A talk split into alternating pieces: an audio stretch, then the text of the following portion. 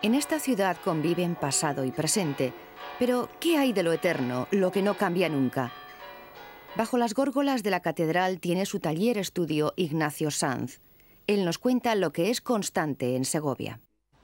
Bueno, pues voy a plagiar a una gran escritora como era María Zambrano y ella eh, habla de la luz como una de las constantes que permanece siempre, precisamente porque la luz que ha traído a tantos artistas a Segovia eh, se da porque la ciudad está en, una altura eh, anormal, a, más de mil metros sobre el nivel del mar y eso hace que parece que esté siempre incendiada y encendida.